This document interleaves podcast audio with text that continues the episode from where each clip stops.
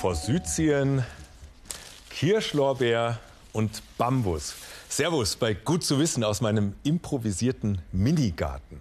Klein und leider gar nicht so fein. Denn unsere heimischen Vögel, die können in diesen Pflanzen kaum nisten und für Hummeln und Bienen sind die Blüten eher nutzlos. Dabei könnten wir mit dem, was wir in unseren Gärten anpflanzen, richtig was für die summende und flatternde Fauna tun. Denn wenn man mal die Fläche aller Gärten Deutschlands zusammenrechnet, dann kommt man auf 6200 Quadratkilometer.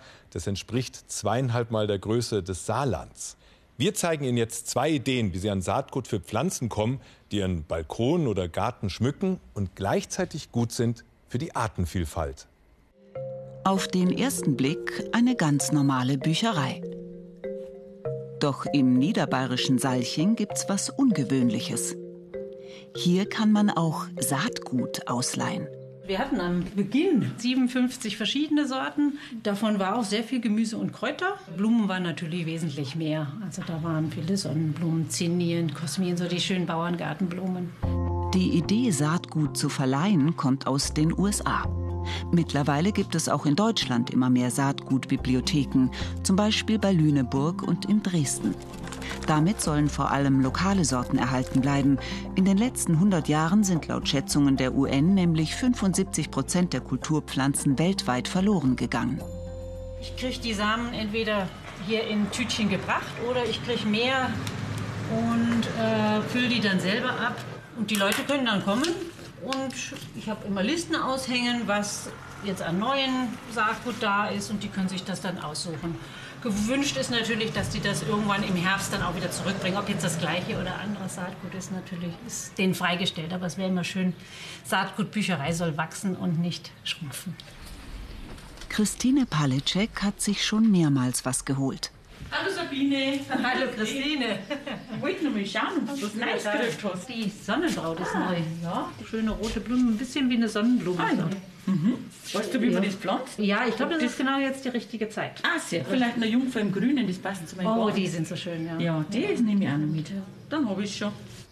Das Saatgut, das sie im Frühjahr ausgeliehen hat, ist längst aufgegangen. Das sind Sonnenblumen, verschiedene Größen. Und Bischofskraut habe ich mitgenommen. Und Schnee auf dem Berge, das ist das da. Das habe ich überhaupt nicht gekannt. Das ist so ein Wolfsmilchgewächs. Die schauen jetzt noch gar nicht so danach aus. Sonnenblumen habe ich natürlich gekannt. Und das Bischofskraut, das habe ich auch nicht gekannt. Da bin ich auch gespannt. Wieder mehr unterschiedliche und kaum bekannte alte Sorten in die Gärten bringen. Genau darum hat Harald Götz, der Fachberater für Garten hier im Landkreis, die Idee mit der Saatgutbibliothek unterstützt. Eine wichtige Geschichte, zumal ja die Anzahl der Sorten eher rückläufig ist. Und von dem her ist es eine schöne Geschichte, wenn man da äh, über solche Initiativen dann oft auch, oft auch äh, ältere Sorten weiter verbreitet, die, die heute jetzt so im, im normalen Handel gar keine Rolle mehr spielen. In nächster Zeit wird es hier wohl etwas ruhiger. Erst im Herbst geht's dann wieder rund, wenn die Samen aus den Gärten zurückkommen. Saatgut aus der Bücherei, eine feine Sache, finde ich. Und das zweite Saatgutprojekt, das ich Ihnen vorstellen will, das versteckt sich hier in solchen Kästen in alten, ausgedienten Kaugummiautomaten. Solche Automaten die werden vermehrt in Deutschland aufgehängt, allerdings nicht für Kaugummis, sondern für Saatgut. Genauer gesagt, insektenfreundliches Saatgut. Schauen Sie mal hier, das läuft dann so. Einfach 50 Cent einwerfen, einmal rumdrehen da kommt dann eine Kapsel raus. In der befindet sich eine Saatgutmischung und eine Anleitung, wie man das Ganze dann aussät. Solche Bienenautomaten, die gibt es inzwischen zum Beispiel in Bamberg, Lichtenfels oder Bad Füssing. Mehr dazu finden Sie im Internet unter bienenautomat.de. Gut zu wissen. Woher stammt das Coronavirus? Darüber wird ja viel spekuliert. Etwa aus einem Labor? Wohl ziemlich sicher nicht. Die meisten Forschenden gehen davon aus, dass das Virus von Fledermäusen stammt. Krankheiten, die von Tieren auf Menschen übertragen werden oder umgekehrt von uns Menschen auf Tiere, nennt man Zoonosen. Wie oft kommen die eigentlich vor und wie gefährlich sind solche Zoonosen? Frische Luft, sattes Gras und jede Menge Platz. Den Biohühnern hier am Geflügelhof Winkelmann bei Schneitach im Nürnberger Land scheint es richtig gut zu gehen. Doch erst seit wenigen Wochen dürfen sie wieder aus ihrem Stall heraus. Die waren jetzt einige Wochen, mussten sie im Stall bleiben, weil die Geflügelgrippe bei uns im Umlauf war. Und da wurde dann eben die Stallpflicht verhängt. Mussten dann wirklich im Stall bleiben. Wir haben Wintergarten noch, den durften sie noch nutzen, Gott sei Dank. Fremde dürfen auf den Geflügelhof nur mit Schutzkleidung. So soll verhindert werden, dass Krankheitserreger in den Hühnerstall kommen können. Die Vogelgrippe im Stall wäre ein Desaster, der sichere Tod für die Hühner. Die Gefahr ist permanent vorhanden. Der Wildvogel kann hier einfach landen, das ist gar kein Problem. Da können wir relativ wenig dafür machen. Das Risiko ist da, dass Krankheiten eingeschleppt werden. Das Risiko haben wir immer. Das Vogelgrippevirus versetzt auch die Menschen in Deutschland 2006 in Aufruhr. Denn das Grippevirus H5N1 kann nicht nur von Tier zu Tier, sondern auch auf den Menschen übertragen werden. Doch wie wahrscheinlich ist das? Also das sind Erreger, die können das schon grundsätzlich, dass sie den Menschen infizieren, haben es aber jetzt glücklicherweise noch nicht geschafft, äh, im Menschen nachhaltige Infektionsketten aufzubauen. Das heißt also, sich gut von Mensch zu Mensch auszubreiten äh, und dann eben zu weiteren Epidemien oder vielleicht sogar zu einer Pandemie zu führen. Auch das Schweinegrippevirus hat das Potenzial, Menschen anzustecken. Seit vielen Jahren untersuchen Forscher des Friedrich-Löffler-Instituts hier auf der Insel Riems, welche Viren bei Nutztieren wie Schweinen vorkommen und wie groß die Gefahr für den Menschen ist. Nun konnten sie bei Viren in Schweinen neue Erkenntnisse gewinnen. Also Grippeviren haben ja die äh, Eigenschaft, dass sie ihr genetisches Material sehr schnell austauschen können.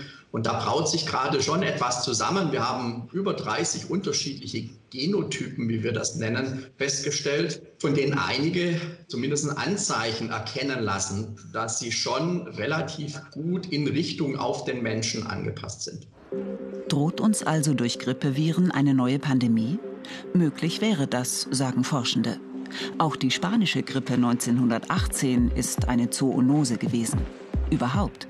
Die Geschichte der Menschen ist geprägt davon. Ob Pest, Masern oder AIDS. All diese Krankheiten sind durch Tiere übertragen worden. Und nun auch das Coronavirus?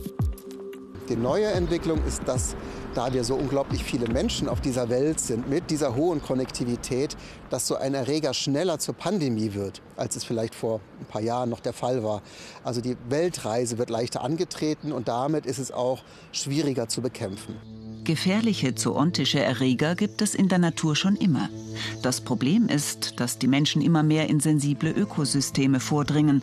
Und eine hohe Biodiversität im Tropenwald kann eben auch bedeuten, dass es dort eine Vielzahl an Viren und Bakterien gibt. Wir dringen natürlich immer weiter in die entlegensten Gegenden dieser Welt vor, kommen dort in Kontakt mit Arten, mit denen wir vorher nicht in Kontakt waren, zerstören das ökologische Gleichgewicht an vielen Orten dieser Welt. Auch äh, Stichwort Abholzung, Klimawandel. Das heißt, da äh, wirklich intensive Mensch-Tier-Kontakte und damit ist das Risiko auch extrem hoch im Augenblick. Ein wichtiger Schritt wäre es also, solche sensiblen Gebiete möglichst zu schonen. Beim Global Viron Project in den USA wollen Forschende eine Art Virenatlas erstellen und darin alle Erreger, die vom Tier stammen und für den Menschen gefährlich werden können, auflisten. Auch bei der Nationalen Forschungsplattform für Zoonosen in Deutschland arbeiten Wissenschaftler unterschiedlicher Fachrichtungen zusammen, um gegen neue Erreger gewappnet zu sein. Sie legen starken Wert darauf, auch in dem Doktorandenprogramm, was dort aufgelegt wurde, dass immer ähm, die verschiedenen Disziplinen zusammenarbeiten und jetzt nicht nur ein reiner Virologe zum Beispiel zum Oberflächenprotein X forscht, sondern dass da eben interdisziplinär geschaut wird, Aspekte aus der Umwelt, aus der Humanmedizin und der Tiermedizin eben immer mit einfließen, weil das sind auch die Wissenschaftlerinnen und Wissenschaftler, die wir für die Zukunft brauchen. Die Biohühner von Familie Winkelmann bekommen viel Auslauf und Futter vom eigenen Feld. So kann verhindert werden, dass Erreger über verunreinigtes Futter eingeschleppt werden. Eine Garantie dafür, dass nichts passiert, gibt es nicht.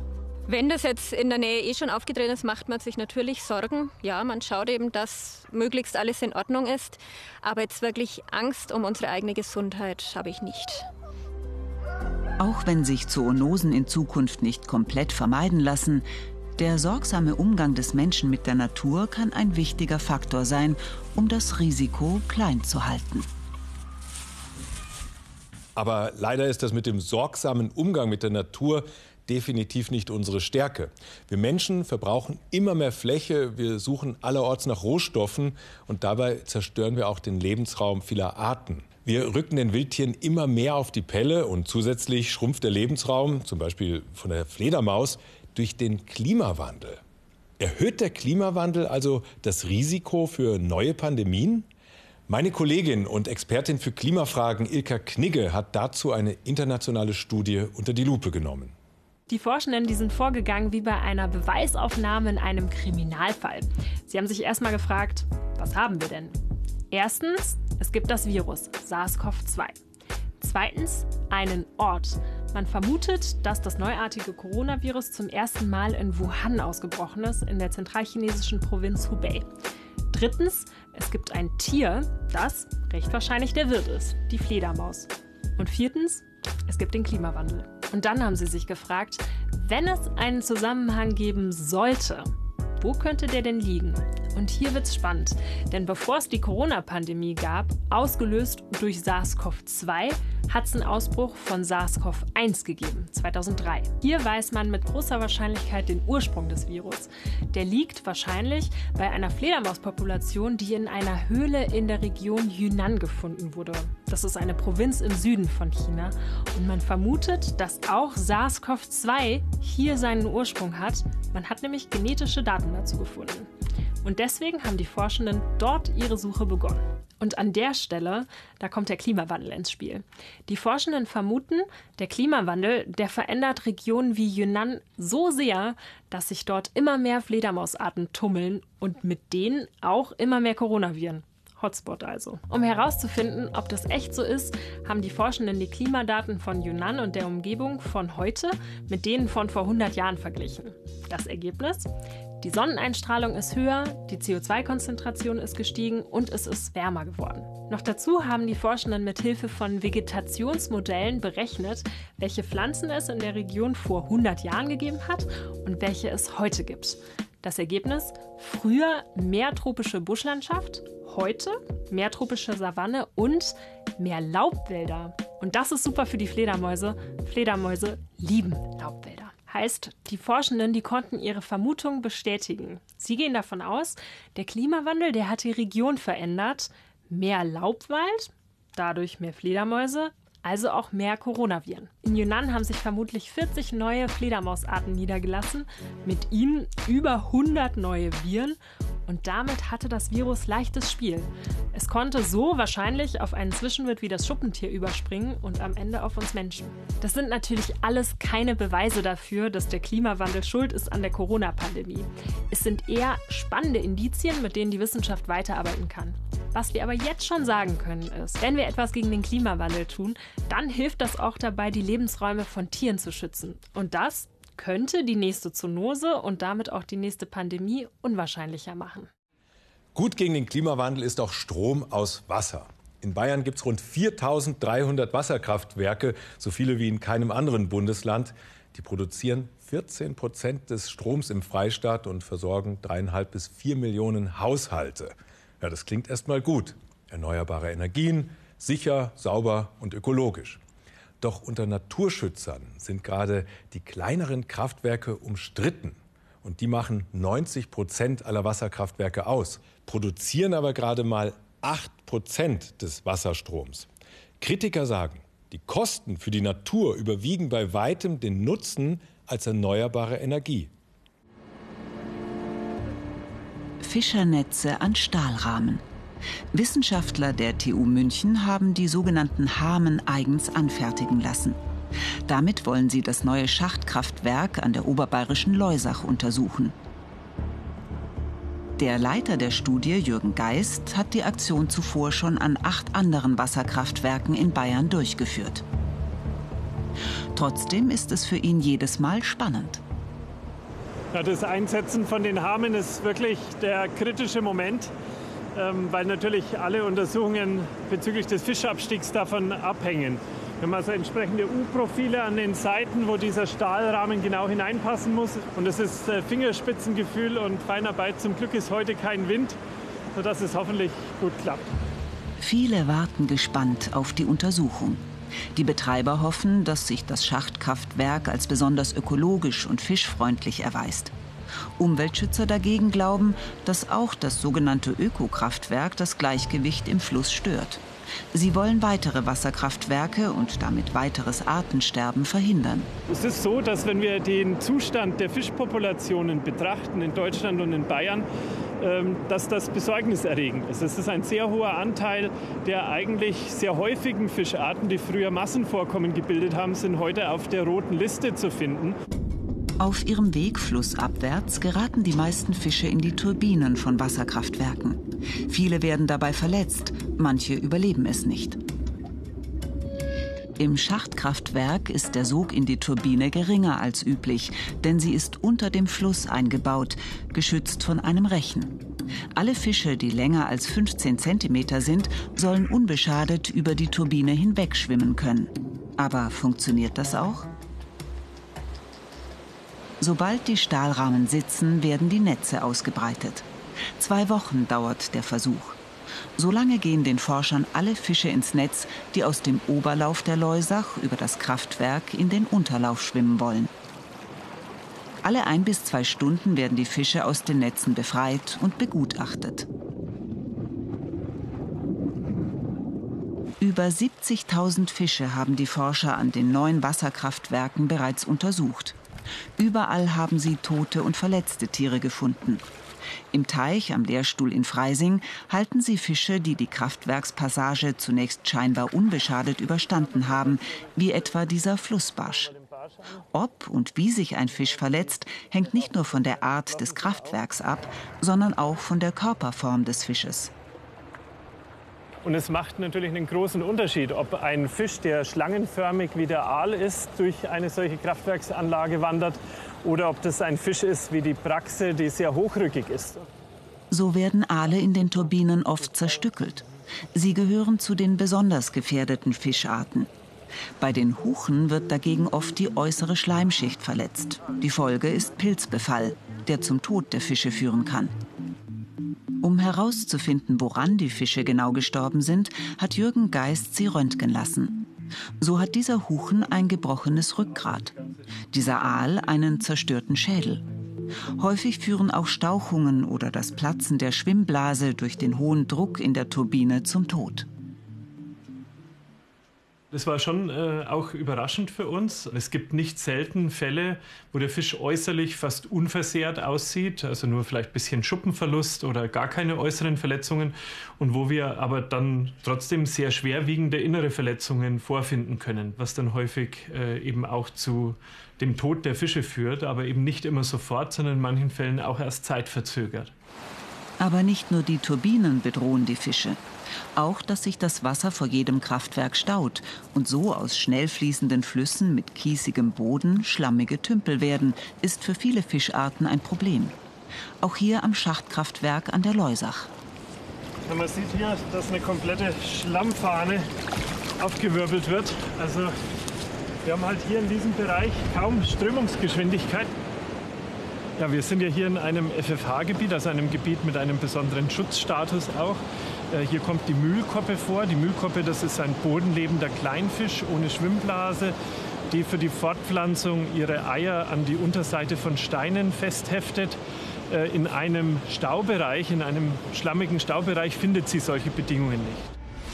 Das Schachtkraftwerk kann seinen Anspruch, besonders fischfreundlich zu sein, nicht erfüllen. Auch hier geraten viele Fische in die Turbinen. Wir haben aus den bisherigen Untersuchungen gesehen, dass innovative Wasserkrafttechnologien, auch wenn sie als fischfreundlich verkauft werden manchmal, dass die nicht zwangsläufig besser sind als konventionelle Anlagen. Wir haben bisher auch an allen Anlagen, die wir untersucht haben, äh, entsprechend signifikante Schädigungen und auch Mortalitäten bei den Fischen gesehen. Keine Technologie kommt ohne entsprechende Nachteile auf. Doch die Wissenschaftler wollen die Wasserkraft nicht verteufeln. Dieser neu entwickelte Sensorfisch soll ihnen in Zukunft helfen, Kraftwerke einfacher und schneller zu untersuchen. Ja, er sieht nicht aus wie ein Fisch, aber es ist für uns ein ganz wichtiges Werkzeug, um Daten zu sammeln zur flussabwärts gerichteten Fischpassage an diesen verschiedenen Kraftwerksstandorten. Mit ihm wollen sie herausfinden, welche Bedingungen in den verschiedenen Kraftwerken den Fischen besonders zusetzen und was man verändern muss, damit mehr Fische überleben.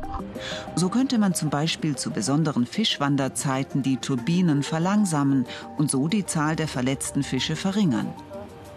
Die Daten des Sensorfisches zeigen Ihnen, welche physikalischen Kräfte auf die Fische einwirken, etwa welchem Druck und welchen Rotationskräften sie ausgesetzt sind. So wollen die Forscher die Flussökosysteme an bestehenden Kraftwerken verbessern. Doch zusätzliche Wasserkraftwerke an bisher unverbauten Flussabschnitten sollten ihrer Meinung nach nicht mehr gebaut werden. Auch keine sogenannten Ökokraftwerke. Hier ein alter Commodore-Computer, für viele von uns der erste Computer. Wer damit was abspeichern wollte, der hat solche Disketten gebraucht. Ja, das wirkt wie Technik aus einer anderen Welt. Ähnliches gilt hier für den VHS-Rekorder. Der stand lange bei uns im Wohnzimmer. Darauf haben wir unsere Lieblingsfilme abgespeichert. Aber auch der ist inzwischen längst überholt. Ja, und wenn die Hitparade im Radio lief, dann haben wir mit Musikkassetten mitgeschnitten. Ja, wer weiß, wie viele Menschen in 10, 20 oder 30 Jahren noch Geräte haben, um die Musik hierauf abzuspielen. Bei meinen alten Mixtapes, da ist das nicht so schlimm. Aber es gibt ja Informationen, die wirklich wichtig sind für unsere Nachfahren. Und wie können wir die sicher speichern? Für Hunderte oder sogar Tausende von Jahren.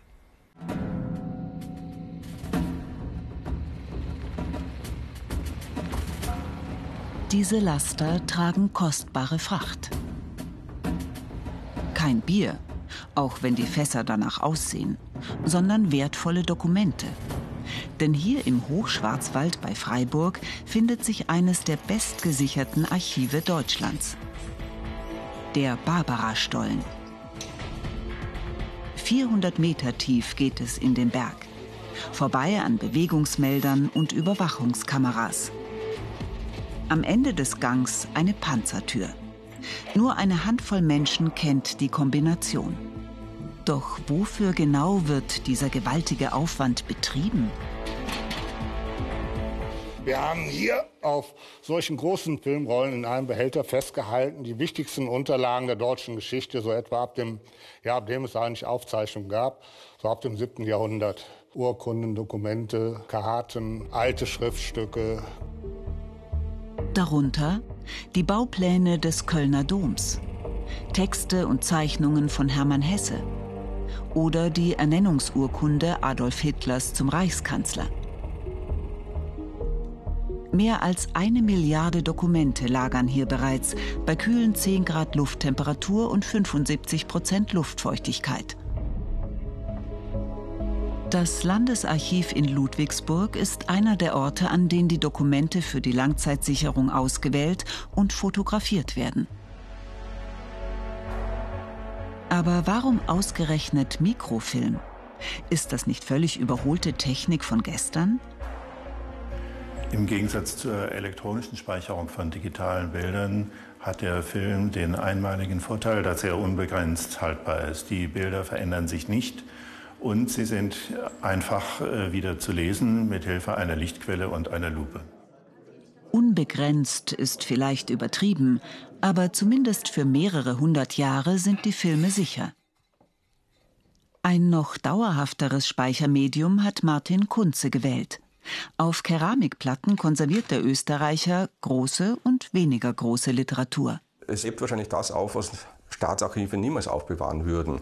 Wir glauben nur, dass es ein wesentlicher Teil des menschlichen Gedächtnisses ist, wenn man Geschichten aus dem Alltag aufbewahrt. Memory of Mankind nennt Kunze sein Herzensprojekt. Damit ganze Bücher auf eine einzige Kachel passen, lässt er sie in mikroskopisch kleiner Schrift mit einem Laser einbrennen. So können Harry Potter und Co. Jahrtausende überdauern. Wenn man unsere Schriftsprache dann noch versteht. Denn die Hieroglyphen, die noch bis vor zweieinhalbtausend Jahren verwendet wurden, zum Beispiel, waren für die Wissenschaft lange völlig unverständlich.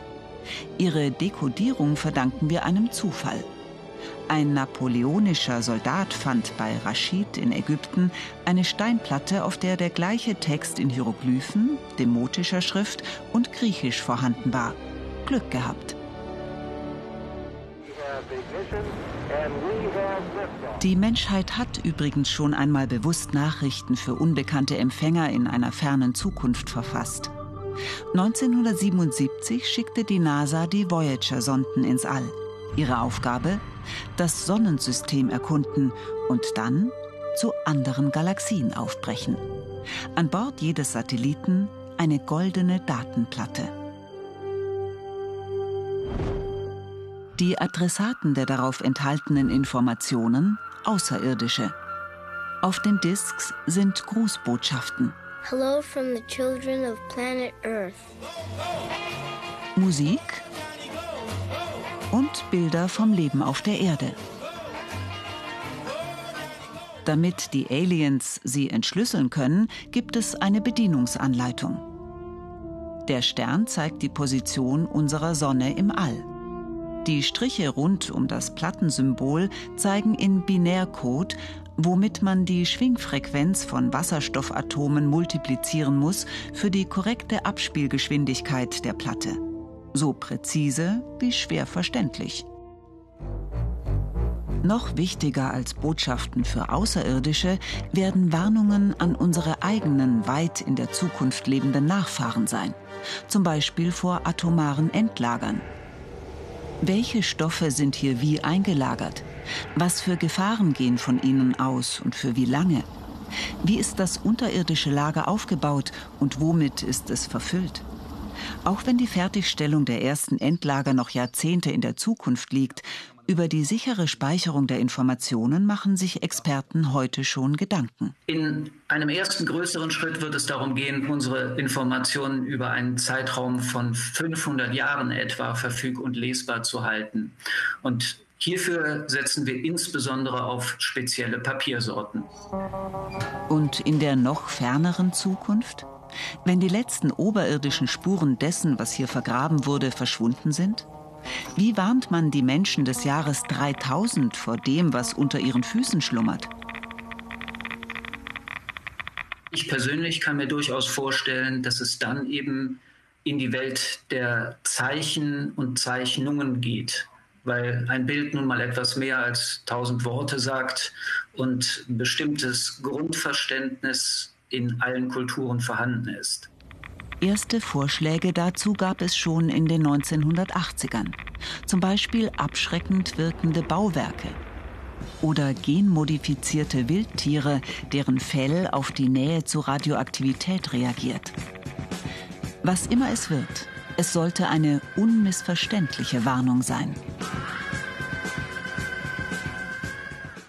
Und gut zu wissen, sollten Sie diese Sendung nicht analog aufgezeichnet oder digital abgespeichert haben, Sie finden uns jederzeit online in der BR Mediathek. Und damit danke fürs Dabeisein und bis zum nächsten Mal.